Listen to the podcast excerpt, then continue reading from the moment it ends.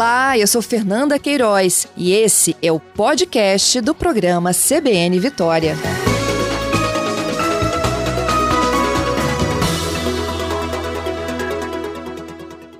Iniciei o programa falando dos desafios né, envolvendo o ambiente escolar. Ontem, pela manhã, houve a divulgação do plano estadual, que é de enfrentamento a essas ameaças. Reportagem no local, contou um pouco do plano. Agora há pouco a Vilmara voltou para falar de uma estratégia de um protocolo dos Estados Unidos que pode vir a ser adaptado para as escolas aqui no Espírito Santo, que é o Corra, Se Esconda e Lute. Contamos também um pouco da estratégia das câmeras que podem detectar armas, né?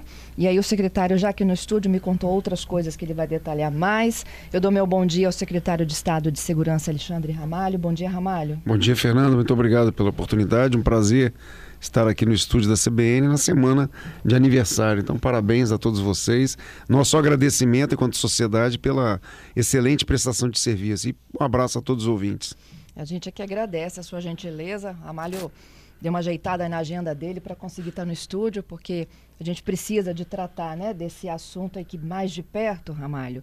E ontem houve então a divulgação de fato do plano, né? Eu já vinha conversando contigo já algumas semanas no ar, a gente chegou a contar algumas estratégias, falamos do, da inclusão da ameaça escolar dentro do, do site da Secretaria de Segurança, né, com um esqueminha bem próximo do Disque Denúncia. Você falou também que ia criar um código de atendimento nos FIODES, e tudo isso estava sendo planejado. O plano, então, está pronto, o plano está pronto. O plano é uma iniciativa do governador Renato Casagrande, que nos determinou em janeiro que nós voltássemos a nossa atenção para essa questão da segurança das escolas. Nós publicamos uma portaria compondo um comitê com as nossas forças de segurança e outros convidados, e no decorrer dos trabalhos, outras instituições também pediram para participar porque tinham contribuições. Então, esse comitê foi composto por 16 instituições, e aí eu estou falando de Polícia Militar, Civil, Bombeiro, mas também Federal, ABIN, é, Direitos Humanos, Defensoria Pública, Ministério Público, Poder Judiciário, dentre tantas outras, e compuseram esse comitê 41 profissionais dessas instituições, com diversas. É, informações, sugestões, formações na área educacional. Então, para a gente foi muito importante. Um plano que está dividido em cinco eixos. O primeiro eixo é de competência da Secretaria de Educação, que é a contratação de psicólogos e assistentes sociais, que para a gente é muito importante. Isso foi muito discutido também com a saúde, que está no comitê.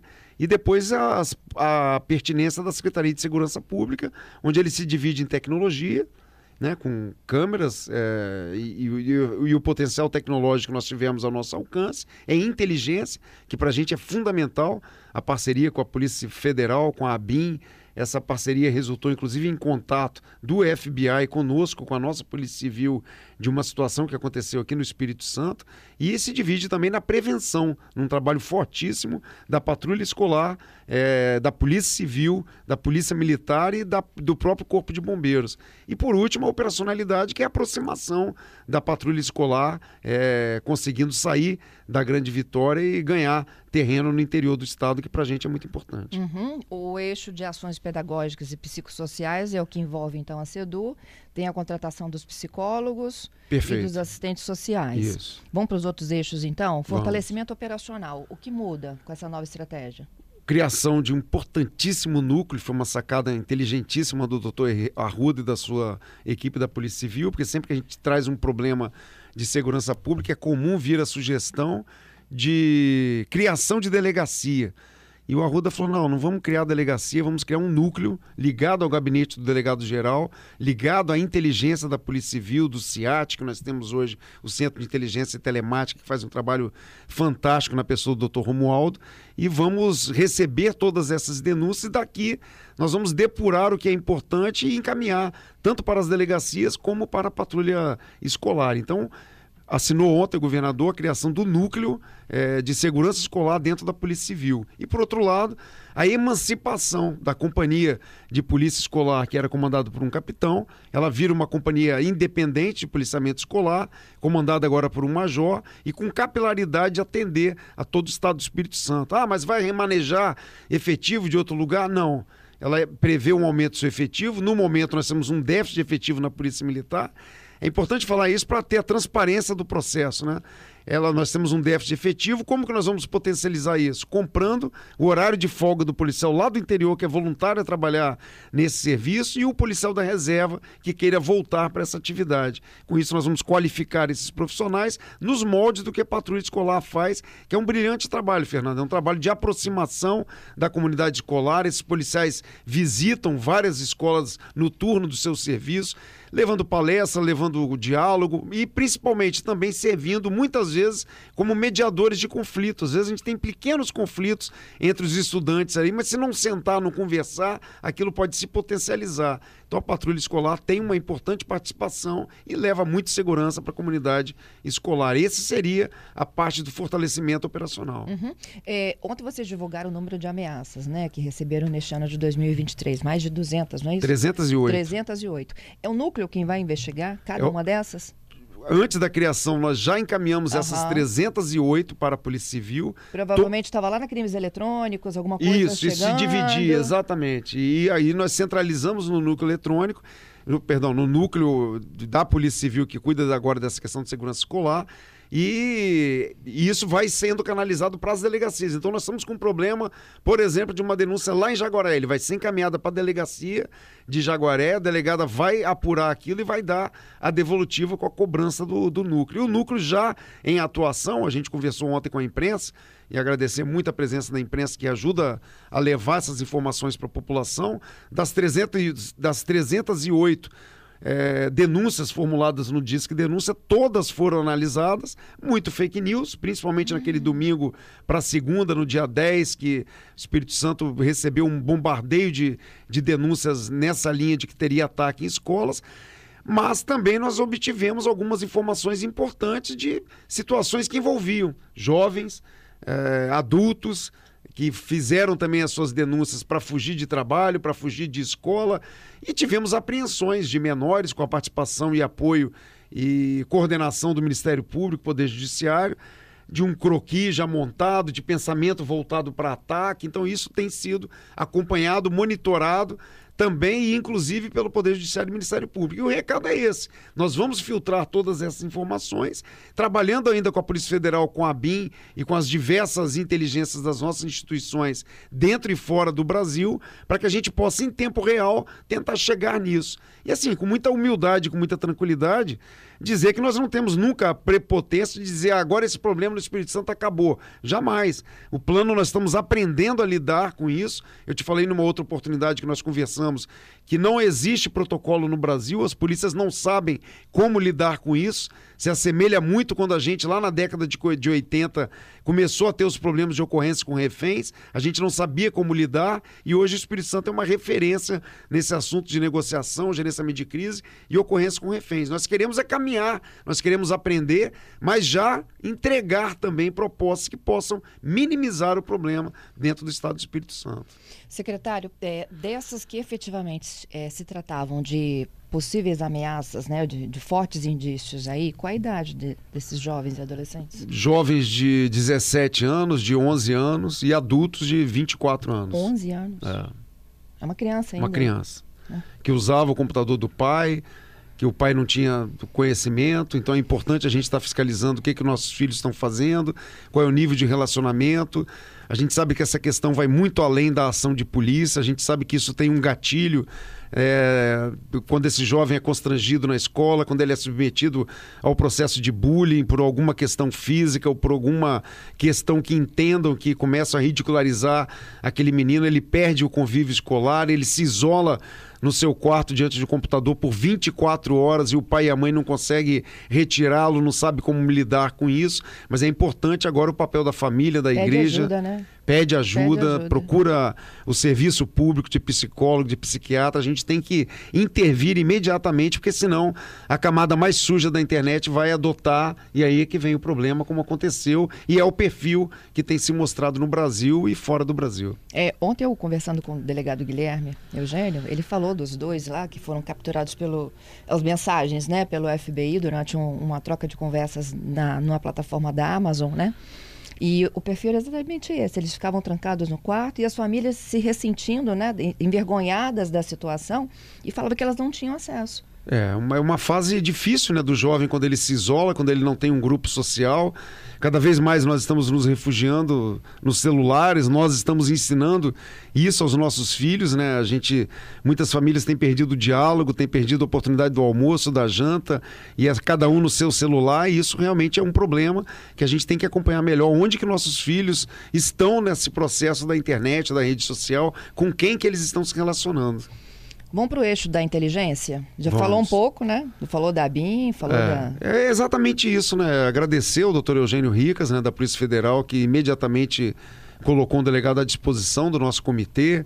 Agradecer à BIM da mesma forma, é importantíssima essa integração com as nossas instituições, Polícia Militar, Polícia Civil, Corpo de Bombeiros, que se relacionam, na verdade, com o Brasil como um todo. Então, ter a Polícia Federal e a BIM nesse processo conosco é muito importante, até para a gente acompanhar essa questão da, da, da, camada mais suja da internet, um sinal que possa acontecer como esse que chegou lá no FBI, né? Achei muito interessante isso, né? Ultrapassa a nossa geração, né? A gente recebeu um contato lá dos Estados Unidos dizendo que tinha uma mensagem nessa linha. Então é esse é o trabalho, é monitorar, acompanhar, trabalhar com as inteligências, fornecer informações para as nossas atividades operacionais, é, operações que possam servir até mesmo de subsídios para a educação como um todo também. E aqui agradecer ao secretário Vitor De Angeli pela compreensão que nós não queremos de forma nenhuma nos intrometer na pedagogia, nos intrometer nas questões didáticas da escola. É uma contribuição da segurança pública para o momento de dificuldade que vive a comunidade escolar. Uhum. E é, onde que entra a aplicação dessa cartilha americana?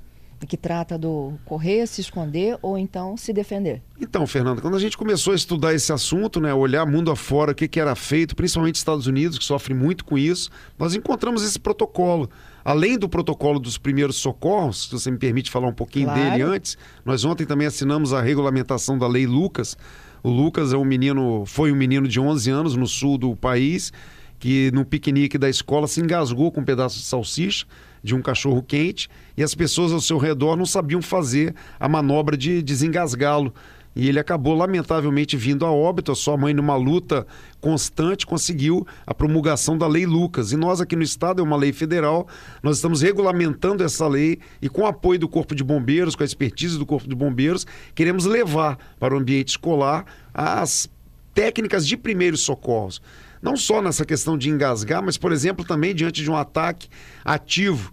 É, a pessoa está uma hemorragia, está perdendo sangue, como é que eu posso ajudar? Como é que eu estanco aquele sangue? Eu faço torniquete, eu não faço? Se faço, como que eu faço? A pessoa está com sede, perdendo sangue, eu dou água, eu não dou. Então, tem vários rótulos que a gente ouve sobre isso. E é importante que os alunos conheçam, que os professores conheçam, que a família conheça. E aí o Corpo de Bombeiros se dispõe a fazer esse treinamento de primeiros socorros de forma EAD, ele já tem um programa nessa linha, de forma presencial e também por palestras que possam ser levadas para diversos segmentos. E é nessa proposta do Corpo de Bombeiros dos primeiros socorros nessa mesma proporção de levar o conhecimento, com a mesma quantidade de conteúdo, a gente quer inserir esse protocolo com muita calma, com muita tranquilidade, mas para as pessoas entenderem, porque quando olha a notícia assim, ah, é só isso que vão fazer. Não, é claro que não. Isso é um protocolo que não pode ser igual ao protocolo que o bombeiro já usa, por exemplo, nas emergências cotidianas deles desabamento, fogo, você vai sair do local, você vai correr do local. Nesse caso, dependendo para onde você vai correr, você vai cair em cima do atirador ativo. Então, você vai acabar sendo vítima da intenção dele. Então, o que nós precisamos é ter um local seguro dentro da escola para onde correr. Quando a gente fala em se esconder, é porque não conseguimos sair da escola e nós precisamos de um local onde a gente precisa se esconder. Então, a exemplo daqui da sala que a gente está, vamos barricar aquela porta, vamos colocar cadeira, vamos colocar a mesa, vamos sair da frente da linha de tiro. É, como que a gente deve sair? Rastejando, ajoelhado, diminuir a nossa silhueta. Então, a gente tem que levar esse conteúdo, não tem mais como a gente não tocar nesses assuntos. Talvez num passado recente a gente evitava tocar em determinados assuntos, que isso vai melindrar, isso vai. Da mesma forma que a gente fala do bullying, da, da discriminação, da violência que é cometida contra a criança, e dizer para eles: para com isso. Para com isso, que isso está trazendo problemas. Está vindo uma devolutiva muito forte para a escola. Nós vamos ter que falar com a mesma verdade. Vocês vão precisar se esconder, vão precisar correr. A exemplo da professora em São Paulo que domina o menino, talvez até lutar, porque foi com, com uma técnica lá de mobilização que ela conseguiu desarmar o menino que com uma faca começou a fazer também cenas de horror dentro daquela escola. Então, assim, a gente quer aproveitar. O que, que tem de expertise no mundo? Como eu falei, nós estamos aprendendo. Nós não temos a verdade, nós não estamos com, com conteúdo pronto, nós não temos a, a prepotência de novo de acabar com esse tipo de situação no Espírito Santo. Nós queremos é contribuir, queremos trazer isso para a segurança pública, entendendo que é uma demanda que bate a porta de todos nós. Quando eu falo nós, eu me incluo, porque eu também tenho filho em faculdade e a gente tem uma preocupação muito grande e a sociedade como um todo deve colaborar. Nesse momento, é uma colaboração da Secretaria de Segurança Pública à comunidade escolar. É, é vários ouvintes já aqui comentando essa nossa conversa, a divulgação do plano. O Fábio ele se lamenta exatamente da gente chegar a esse ponto, né, de ter que construir uma cartilha para ensinar os nossos estudantes a se defenderem de possíveis ataques. É verdade. O Marcos ele diz, olha, quando o aluno é, quando se trata de um agressor, que é aluno ou ex-aluno, essas estratégias funcionariam por ele conhecer o ambiente que ele está lidando ali? Sim, ele vem no intento de, de fazer. A gente tem que ter um, uma promoção de resistência, né? Realmente ele tem razão. O aluno é do, do da, da, escola ou estudou naquela escola, guarda um ressentimento, a característica tem se mostrado, mas nós temos que instruir os nossos alunos, inclusive ele vai fazer parte dessa instrução. Tomara que a partir dali ele não cometa mais esse ato, mas não tem como a gente segregar, né? Quem dera se a gente pudesse identificar que ele é um atirador ativo e retirá-lo do, do ensino, mas não é dessa forma que ele funciona. Ele dá sinais? Dá sinais. Dá? Ele dá sinais, ele é, ele, é, ele é tímido, ele, por tanta humilhação que ele sofre, ele não se aproxima da comunidade escolar, no recreio ele fica isolado, ele não conversa com ninguém, ele tem sinais de depressão, ele está sempre muito calado, muito fechado. São sinais que os professores podem observar, que os colegas podem observar. Em casa ele fica refugiado num quarto. Tá um calor danado, ele está com a blusa de manga comprida preta, um capuz preto, sempre encolhido, sempre na rede social, na internet, na internet. Ali no quarto ele almoça, ele janta, ele não sai para nada. Ele dá sinais. A Penélope está comentando também diz o seguinte, secretário, é, a gente vê que os casos continuam nos Estados Unidos, então em tese não é um protocolo fechado, né? Porque em, em vários momentos não funcionou por lá. É, Penélope, você tem razão. É exatamente isso, né? Como a situação ela passa pela psiquiatria, pela psicologia, ela vai muito além das ações de polícia, né? Nós não adianta, por isso que muitas medidas mirabolantes não adiantam. É, que nós vamos fazer o que daqui a pouco? Nós vamos blindar o ônibus escolar, nós vamos botar colete e capacete balístico nos alunos. Não adianta. Isso está dentro de uma questão psiquiátrica que precisa ser tratada. Agora, eu acredito que a principal ação nossa é evitar na escola violência contra determinadas pessoas, contra determinadas pessoas que já têm um sofrimento por alguma questão física e que isso é carreado demais com a brincadeira de mau gosto, com o bullying. Isso traz hoje um sentimento muito ruim para essa pessoa que acaba se refugiando e encontrando o apoio, como eu falei, na camada mais suja da internet. Uhum. O Renato, ele fala do que acontece depois, né? Ele diz, olha, a legislação, como você já bate várias vezes nessa tecla, né, tem que ser aperfeiçoada. E não estou falando aqui de nem de reduzir a maioridade, nem nada disso, não. Mas ele disse assim, olha, é, a legislação brasileira ainda é muito frouxa, né? O crime não pode compensar. Renan?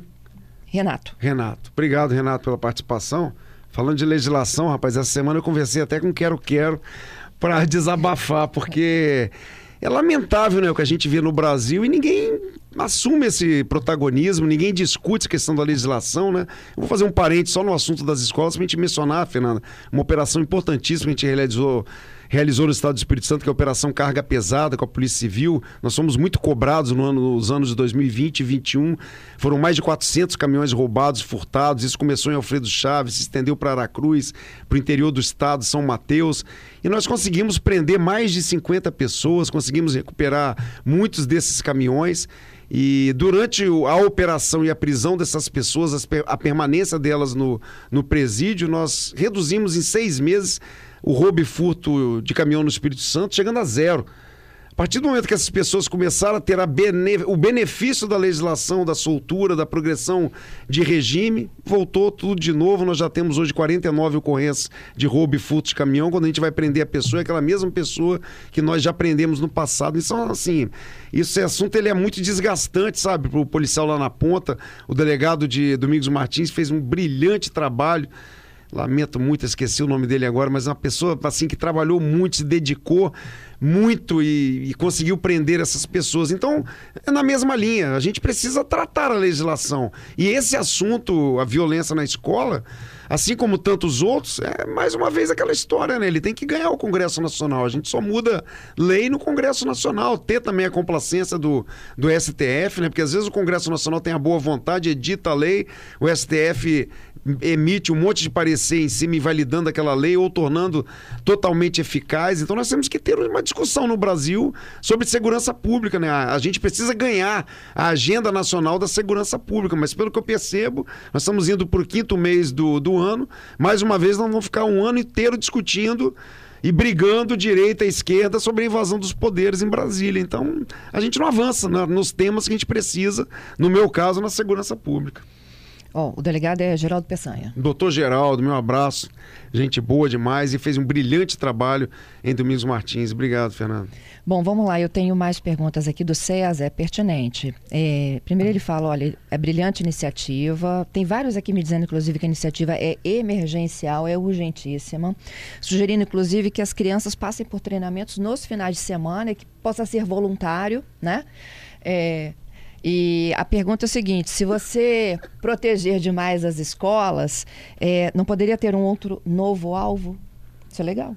Sim, inclusive a gente pega o primeiro caso, um dos primeiros casos no Brasil é o do cinema em São Paulo, né? Onde o indivíduo estava assistindo luta marcial e ele está com uma submetralhadora Uzi e ele dispara contra aquele local, né? E as pessoas, num primeiro momento, pensaram até que aquilo fazia parte do filme, né? Esse rapaz está tá hoje aí ainda é, em medida é, restritiva de liberdade em São Paulo, mas é, é, é, uma situação que pode acontecer no estádio de futebol, no cinema. Nós estamos hoje voltando a nossa atenção para a escola, para usar essas medidas na escola, mas talvez no futuro a gente tenha que promover isso em locais que concentrem grande quantidade de público. Uhum. Bom, é, outros aqui te elogiando, tá? Pela coragem, pela iniciativa. Obrigado. É, como que as escolas particulares serão inseridas nesse debate e as municipais? Esse projeto ele alcança as estaduais e municipais, as, as, as particulares nós estamos à inteira disposição para interagir. Nós não podemos colocar compras do Estado dentro de uma escola particular, mas obviamente que a gente pode disponibilizar todos os nossos projetos de tecnologia que estão sendo elaborados e, ao mesmo tempo, aproximar, na medida do possível, o nosso policiamento das escolas também particulares. Estamos à disposição para dialogar, para conversar, é, é nossa obrigação. Queria te agradecer, Ramalho, pela participação aqui conosco. Pô, eu que agradeço, sempre um prazer falar com você. A gente aprende muito te ouvindo todo dia. Estar aqui pessoalmente é um prazer muito grande. Parabéns à CBN mais uma vez e um abraço a todos os seus ouvintes. Obrigado, Fernando.